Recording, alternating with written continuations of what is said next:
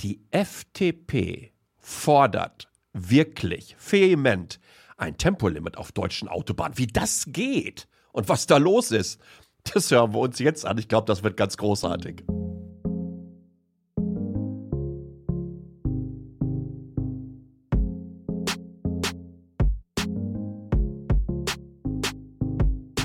Hallo, willkommen zu einer neuen Folge von Metacheles. Endlich mal wieder thematisch unterwegs. Die letzten beiden Folgen waren Jubiläum, ihr viel Feedback geben, dann Zukunft des Blockens, was ist Metacheles überhaupt?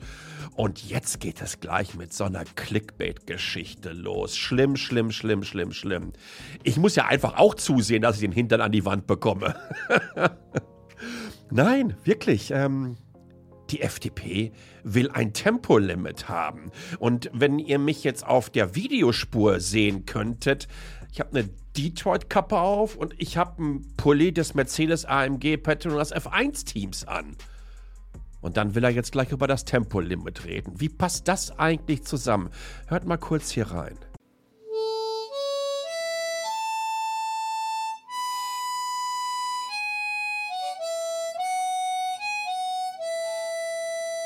Das ist Morning Has Broken von Cat Stevens, gespielt auf der Mundharmonika.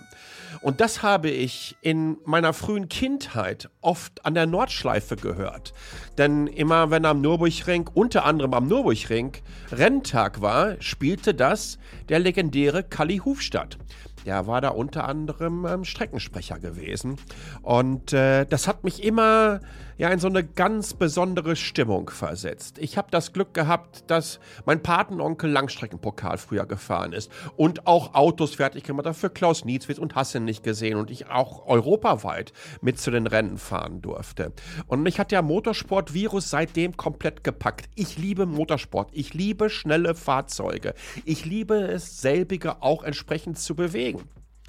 Aber das liegt nicht nur daran, dass ich älter geworden bin, sondern auch an diversen anderen Umständen.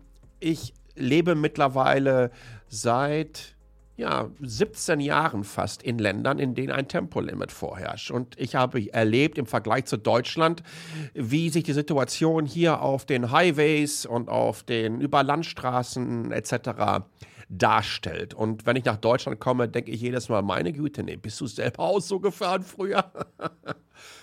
Parallel dazu, ähm, gerade mit diesem Motorsportgehen in mir drin, weiß ich, glaube ich, auch so ein bisschen, was es bedeutet, ein Auto, was 4, 5, 6, 700 PS hat und anderthalb, zwei, zweieinhalb Tonnen Stahl von A nach B schiebt, was es bedeutet, so etwas im Grenzbereich bei Lastwechseln etc. bewegen zu können. Übrigens nicht immer. Ich würde nicht sagen, dass ich der Profi-Rennfahrer bin, aber ich bin auf diversen Rennstrecken auf diesem Planeten gefahren und habe locker meine 100 Runden über die Nordschleife hinter mich gebracht und äh, bin nicht ansatzweise ein Profi. Aber du kannst ja in Deutschland als Kevin mit, mit, mit 17 deinen Führerschein machen und mit 18 gehst du zum Autovermieter hin und holst dir den ersten AMG oder holst dir den ersten M3 und kachelst dann damit 300 über die Autobahn, ohne auch nur ansicher, äh, ansatzweise mal ein Fahrsicherheitstraining mitgemacht zu haben. Das halte ich für ein riesengroßes Problem. Äh, es wäre, glaube ich, auch mal Zeit, dass der Gesetzgeber darüber nachdenkt, ab welchem Alter und mit welchen Erfahrungswerten wir überhaupt Menschen äh, auf solche Plattformen loslassen. Ne? Äh, und wie gesagt, das sage ich ganz, ganz, ganz bewusst, weil ich glaube, dass ein Fahrsicherheitstraining, aber auch die diversen Trackdays, die die verschiedenen Rennstrecken und so weiter äh, anbieten, auch eine ganz, ganz tolle Erfahrung ist. Und dass es auch wichtig ist. Und dann kommt es nicht darauf an, ob du eine 400 PS Kiste unterm Hintern hast oder mit so einem äh, 90 PS oder 100 PS Rennsimmel durch die Gegend fährst, der 900 oder, äh, ja, okay, 900 Kilo wiegt ja heute, heutzutage schon fast ein Motorrad mit Seitenwagen. Was ich aber damit sagen möchte, ist zum einen, ähm, halte ich das Fahren auf äh, deutschen Autobahnen für sehr, sehr anstrengend, ähm, für sehr, sehr aggressiv. Zum Teil auch natürlich passiv-aggressiv, ne? wenn dir, bis auf die Stoßstange äh, äh, auffahren und du, du fährst, weiß ich nicht, 140 und du hast fünf Meter hinter dir ein, da tippe ich ja einmal kurz aufs Bremspedal und dann fährt er einmal komplett durch mich, durch mich durch. Und das passiert mir in Deutschland andauernd. Das ist hier, ehrlich gesagt, in Taiwan so viel entspannter. Aber parallel dazu gibt es natürlich nochmal einen ganz, ganz wichtigen Hebel. Und das ist die Frage der Effizienz. Und damit sind wir wieder beim Motorsport. Ja, äh, wenn ihr euch anschaut, wie die Entwicklung in der Formel 1 abgelaufen ist in den letzten Jahren, dann haben die de facto halt nur eine bestimmte Menge Sprit zur Verfügung, weil Nachtanken ist nicht mehr angesagt. Das heißt, du musst während so eines Grand Prix, der immer so roundabout 300 Kilometer äh, äh, unterwegs ist, äh, musst du zusehen, oder maximal zwei Stunden, je nachdem, was als erstes eintritt, musst du zusehen, dass du mit dem Sprit entsprechend auskommst. Das heißt, es ist eine Kombination aus extrem schnell fahren und natürlich auch Effizienz sein. Und diese Effizienzsteigerung in Bezug darauf, wie der Verbrennungsmotor sich entwickelt hat, bei der Formel 1 sieht man so bei etwa 50-prozentiger Effizienz, aber natürlich auch, wie die Hybridsysteme dazugekommen sind, das äh, Energierückgewinnungssystem, wie kontinuierlich eine Batterie wieder aufgeladen äh, wird, um dann wieder Energie abzugeben. Das sind ja alles Variablen, die man da ansetzt, die in die Effizienzabteilung hineingehen.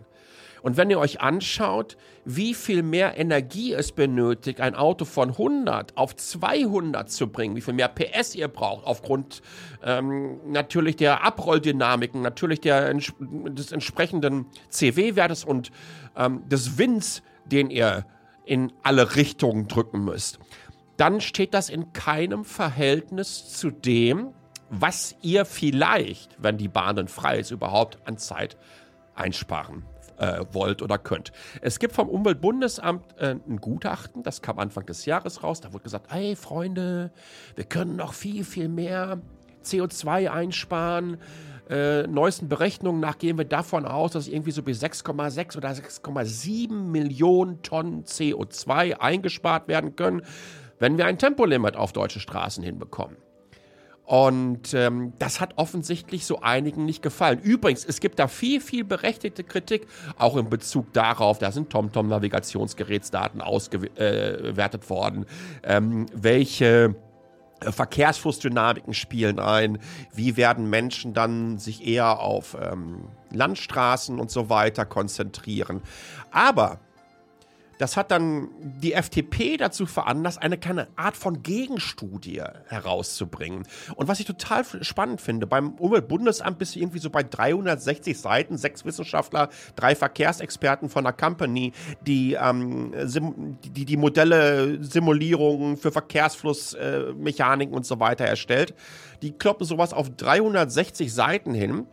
Und ähm, dann kommen zwei so Spezies vorbei und die sagen, ach ja, das handeln wir mal eben in 34 Seiten ab. Sagen übrigens selber innerhalb ihrer Studie, selber auch schon, zwar kann im Rahmen unserer Kurzstudie keine kritische Detailanalyse der Tempolimit-Untersuchung des UBAs aus dem Jahre 2020 geleistet werden.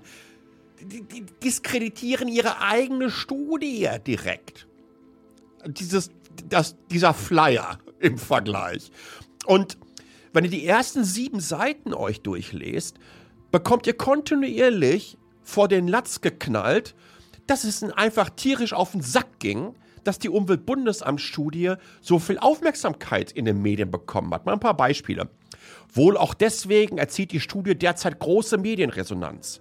Zum Einstieg sei beispielhaft die Berichterstattung über die Präsentation der neuen Studie auf der Homepage der Tagesschau wörtlich zitiert. Oder die im Tagesschaubericht zum Teil wörtlich wiedergegebenen Ausführungen des UBA-Präsidenten sind in mehrfacher Hinsicht bemerkenswert. Oder die Kommunikationsstrategie des UBA erstaunt auch dahingehend.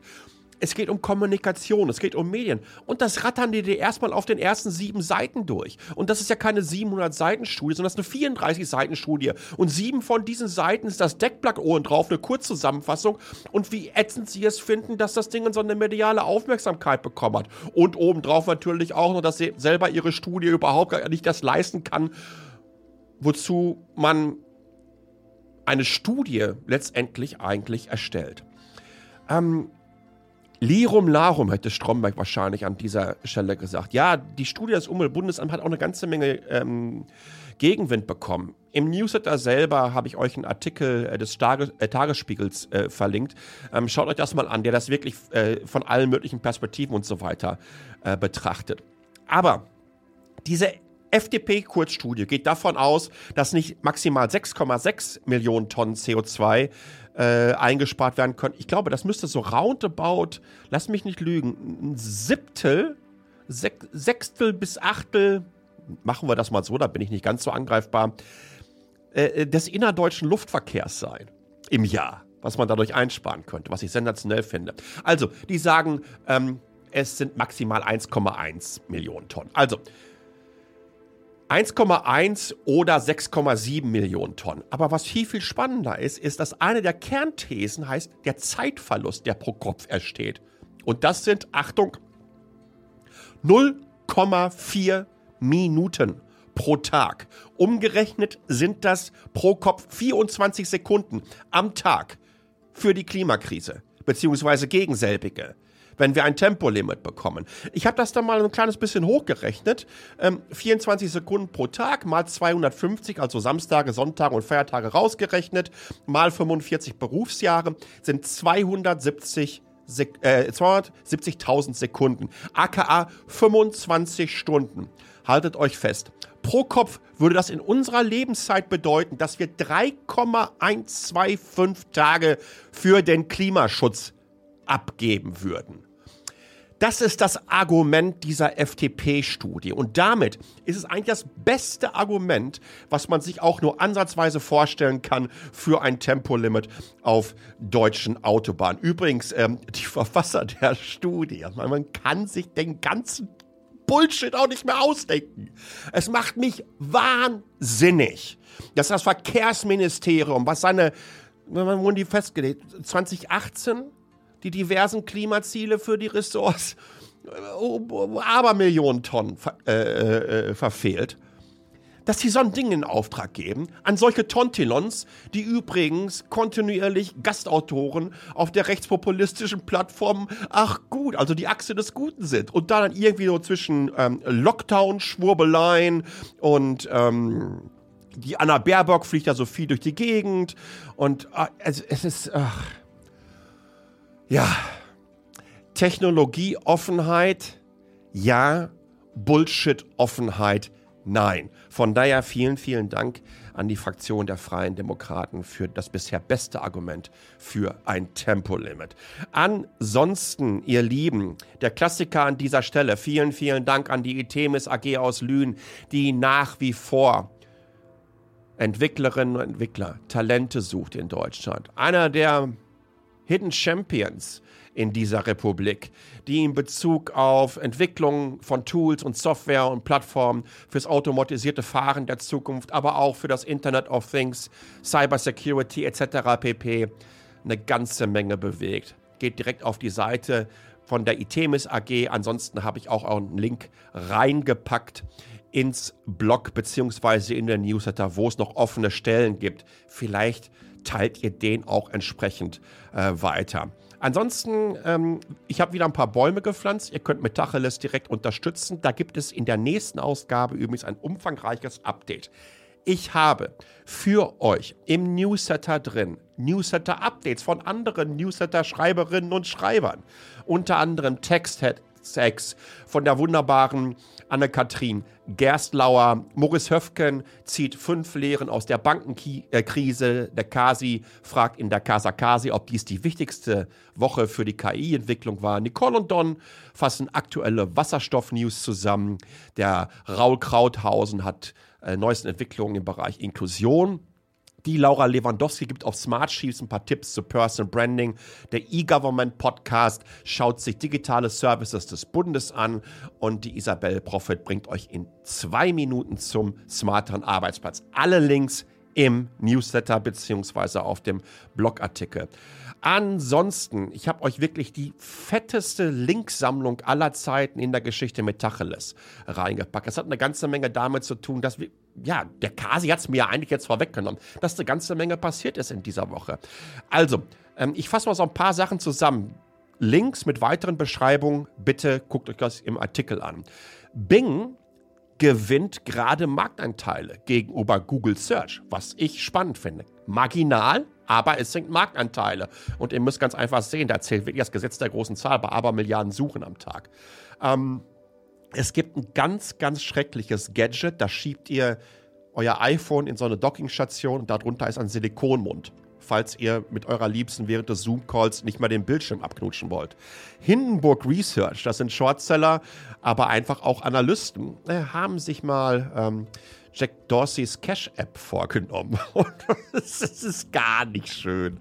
Es ist so ein klassischer Fake it until you make it Bullshit. Das sieht nicht gut aus. Übrigens hat dann ähm, Jack Dorseys Unternehmen äh, angekündigt, die zu verklagen. Ich freue mich drauf, weil dann müssen sie das entsprechend äh, offenlegen. Linus Tech Tips wurde gehackt. Unter anderem, das hat übrigens auch JP Performance erlebt. Das sind diese klassischen ähm, Crypto-Scammer, die euch dann irgendwie so ein Podcast-Video vom Elon Musk draufpacken und sagen, der Elon zahlt euch für jeden Bitcoin, den ihr uns schickt, zwei Bitcoins zurück. Dann hat Microsoft einen Notion Competitor gelauncht mit Loop. Meta hat so ein neues Handtracking-Feature äh, für Virtual Reality geschaffen, was so ein bisschen nach Minority Report aussieht. Also wie kann ich Menüs im dreidimensionalen Raum ähm, entsprechend bedienen und unter AI haben wir einen Link zum Newsletter, ähm, auch hier auf Substack der sehr pragmatisch die Nummer generatives, äh, generative KIs angeht, einfach mal zusieht, dass wir das als Produktionssoftware und Tools ansehen. Google ist mit Bart ins Rennen gegangen. ChatGPT Competitor. Bart, da denke ich immer so an Bart's Tale. Auch dazu gibt es massenhaft Links. Die CT hat einen ChatGPT-Klon lokal auf einem eigenen Rechner betrieben. Auch das ist richtig spannend. ChatGPT übrigens unterstützt jetzt Plugins. Und äh, Sam Altman, der CEO von Open äh, AI, sagte, ja, ey, Elon Musk ist ein Jerk, ist ein kleiner na nicht Idiot, ein bisschen bescheuert. Äh, schönes Interview übrigens äh, vom Business Insider. Bei Bing könnt ihr übrigens jetzt auch Bilder generieren. Da habe ich eine Anleitung verlinkt. Und ansonsten gibt es noch von Euronews äh, einen kleinen Wettbewerb zwischen Google Bart und OpenAI. Social Media. Äh, antisemitische Tweets sind seitdem Elon Musk Twitter übernommen hat, um mehr als das Doppelte angestiegen. Was ein Zufall. Dann am 1. April werden die verifizierten Accounts von Twitter ihren Haken verlieren, es sei denn, ähm, sie abonnieren Twitter Blue. In diesem Sinne bin ich ehrlich froh, dass ich nicht mehr andauernd mit Deutscher Patriot 457639 verwechselt werde, der so bekloppt ist, um für ein algorithmenbasiertes und werbefinanziertes soziales Netzwerk bezahlt. Äh, nimmt meinen Haken, behaltet ihn.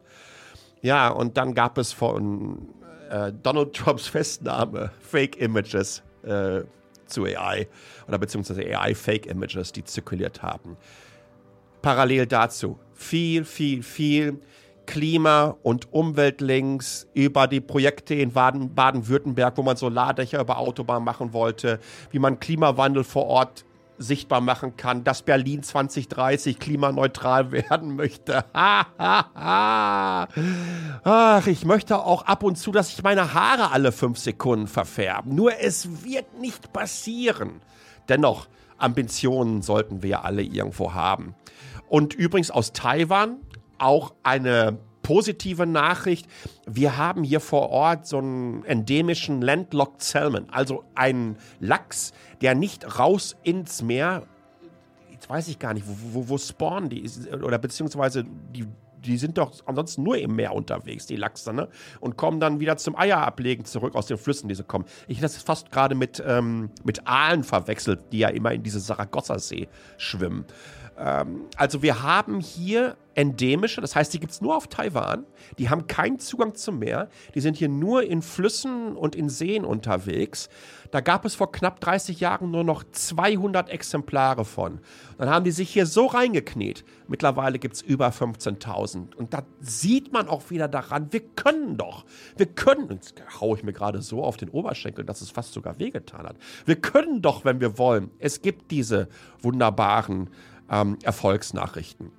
Äh, zur Wissenschaft ist jetzt wirklich die Quelle für Covid-19 gefunden worden. Ein sogenannter Raccoon Dog, Waschbärhund in Wuhan, soll dafür zuständig gewesen sein. Dann Ford Explorer vorgestellt worden. Das ist ein ähm, elektrischer SUV und der basiert auf der MEB-Basis von VW. Und die Kolleginnen und Kollegen von Automotorsport schauen sich an und sagen, ob das vielleicht der coolere ID4 ist. Spannend.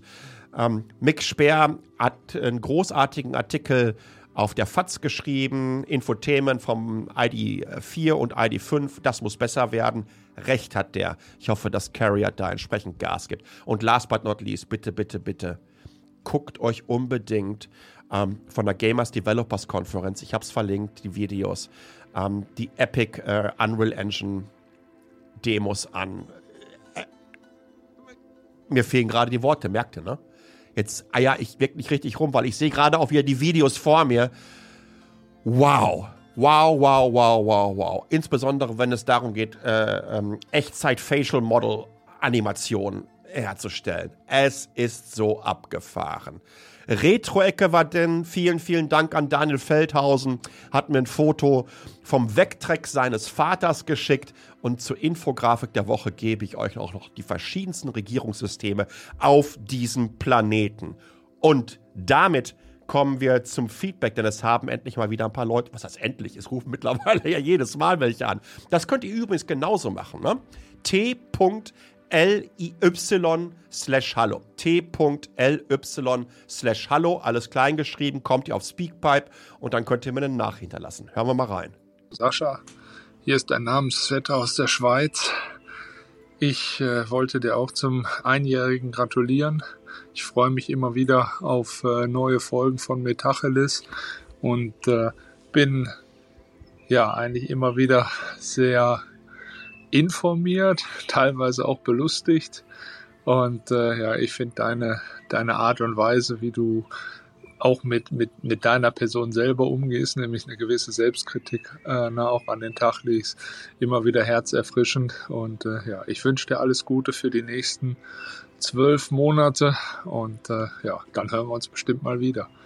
Liebe Grüße aus Bern.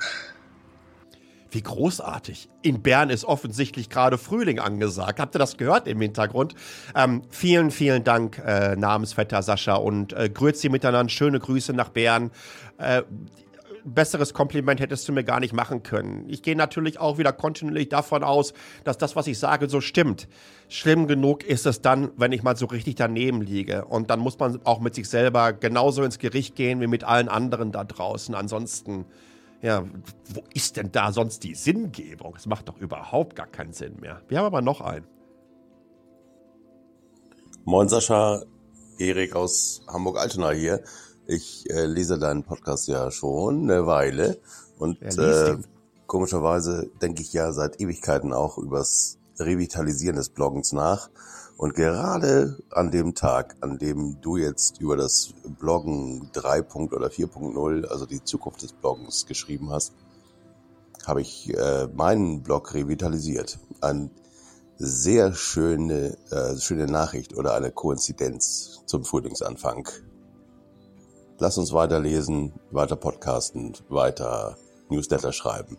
Im Grunde genommen hast du recht, ist das alles Bloggen, nur mit Stimme oder mit Stift, je nachdem. Wie viele Grüße aus dem inzwischen frühlingshaften Hamburg, wo immer du dich gerade aufhältst. Bis dann. Da habt ihr auch gehört, auch in Hamburg-Altona. Es gibt da so offensichtlich eine Frühlingsachse oder eine Singvogelachse zwischen Bern und Hamburg-Altona. Ähm, vielen, vielen Dank, Erik. Und genau das ist es. Auch das ist für mich Bloggen. Ich glaube auch, dass in der durchaus jovialen Art und Weise, wie man auch Themen umsetzen kann, dass man sich selber nicht zu ernst nimmt, dass es vielleicht auch nicht den aller, allerletzten Feinschliff hat. Und äh, wer mich kennt, mal davon abgesehen, dass ich ja der Umlautverweigerer Nummer eins bin, ich bin jetzt auch nicht der Champion der Interpunktion. Und hier und da denkt man sich, dass ich mal irgendwann einen Vertrag unterschrieben habe, jeden dritten Satz in irgendeiner Art und Weise eine unverständliche Redewendung einzubauen. Aber es kommt ja einigermaßen alles zusammen und letztendlich soll es eines machen, und das habe ich beim letzten Mal gesagt, Spaß. Ich sehe das als Techtainment an. Ich möchte, dass ihr in einer gewissen Art und Weise A, auch unterhalten werdet, aber wenn wir dann noch die entsprechenden Infos rüberbringen können und uns einfach auch sachlich unterhalten können über unsere Leidenschaften, und das ist nun mal Tech und die Art und Weise, wie sich das Netz entwickelt, ich glaube, dann haben wir da alle äh, gewonnen. In diesem Sinne, ich freue mich auf euer Feedback. Dieses Mal, was haltet ihr davon, was die FDP da mit ihrer Studie, die natürlich auch verlinkt ist im Newsletter, rausgebracht hat? t.ly slash hallo. Und ansonsten freue ich mich, wenn ihr mir ja, einen Daumen nach oben da lasst, ein Sternchen, ein Feedback auf den Podcast-Plattformen. Ich merke übrigens gerade, dass Spotify langsam aber sicher sich positiv entwickelt. Da habe ich wirklich lange dran gearbeitet. Ne? Äh, so etwa 16, 17 Prozent der Hörerinnen und Hörer von Metacheles kommen über Apple Podcast rein. Mehr als zwei Drittel sind das übrigens direkt im Browser. Und ähm, den Rest äh, schnappen sich dann die Leute mit ihren diversen Podcaster-Apps und Podcatchern. Aber jetzt kommt so langsam Spotify hoch und geht so Richtung 1000 Subscriber. Ich bin da sehr, sehr happy drüber. Von daher freue ich mich natürlich, wenn ihr mir da eine Bewertung hinterlasst. Ich muss das so machen, muss so ein kleines bisschen hier den Staubsaugervertreter spielen, weil letztendlich habe ich mir ein Ziel gesetzt, bis Ende des Jahres möchte ich nur noch mit Tacheles machen. Wenn ihr mich dabei unterstützen könnt, dann hilft mir das sehr und ähm, ganz ehrlich, das gibt euch doch auch ein viel, viel besseres Gefühl, wenn ihr für diesen sensationellen Content in einer gewissen Art und Weise einen Energieausgleich macht. Sei es durch einen Kommentar, sei es durch eine Bewertung oder sei es vielleicht sogar über einen kleinen Banktransfer auf das Konto des Tech-Bloggers eurer Wahl. In diesem Sinne, bleibt gesund, bis zum nächsten Mal. Ciao.